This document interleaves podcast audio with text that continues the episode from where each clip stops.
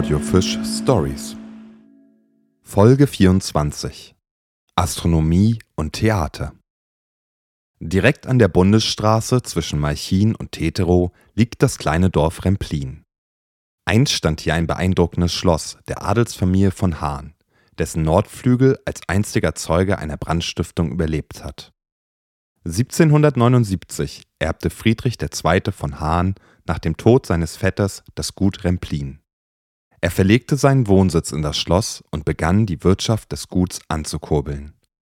Zusätzliche Herrenhäuser, eine modernisierte Landwirtschaft sowie eine Glashütte erhöhten die Einnahmen des Großgrundbesitzers.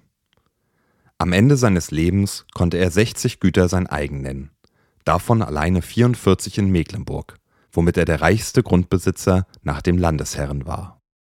Trotz dieses unglaublichen Vermögens war Friedrich II. von Hahn kein Mensch, dem Luxus und Verschwendung zusagten. Seine Passion war die Wissenschaft. Er war aber nicht nur Liebhaber, sondern ein ernsthafter Forscher, der Mathematik und Astronomie studiert hatte. Von seiner eigenen Sternwarte aus untersuchte er die Himmelsgebilde. Neben vieler anderer Instrumente verfügte er über mehrere Spiegelteleskope, die damals zu den größten Europas gehörten. Die Ergebnisse seiner Beobachtungen überließ er der Nachwelt in 17 Veröffentlichungen. Ab dem Jahr 1802 darf sich Friedrich II. von Hahn als Graf bezeichnen. Diese Ehre wird ihm aber nur drei Jahre zuteil. Am 9. Oktober 1805 stirbt er im Alter von 63. Mit nur wenigen Jahren Abstand waren sowohl seine Frau wie auch sein ältester Sohn gestorben. Der Schmerz ließ den Grafen schnell altern wovon er sich nicht mehr erholen konnte. Erbe des großen Vermögens wurde der jüngere Sohn Karl Friedrich von Hahn. Er ging als Theatergraf in die Geschichte Mecklenburgs ein. Aus seiner großen Leidenschaft für das Theater entwickelte er eine wahre Obsession. Karl Friedrich von Hahn hatte kein Gespür für Geld.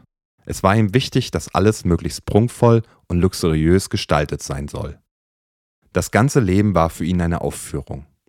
Sein Optimismus sowie sein Tatendrang konnten zwar wahrlich Berge versetzen und Menschen begeistern, jedoch merkte er selten, wie eine Vielzahl seiner Freunde ihn nur wegen seines Geldes ausnutzten.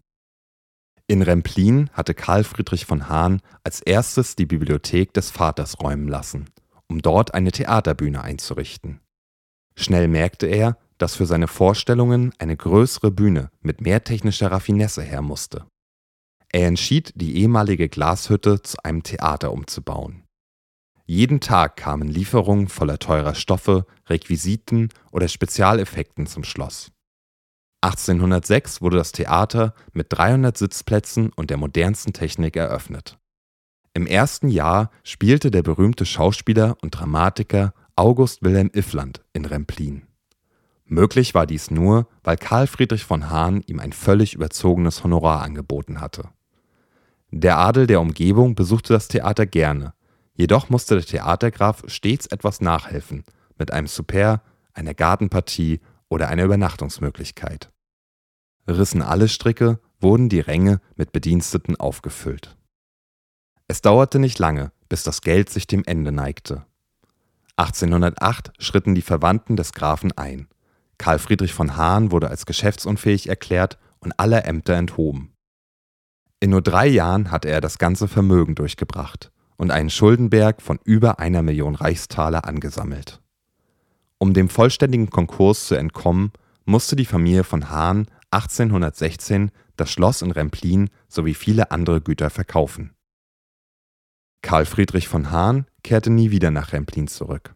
Seine Theaterleidenschaft zog ihn durch das ganze Land, ließ ihn manchen Erfolg und manche Niederlage erleben, aber erfreute ihn bis zu seinem Tode am 21. Mai 1857 in Altona.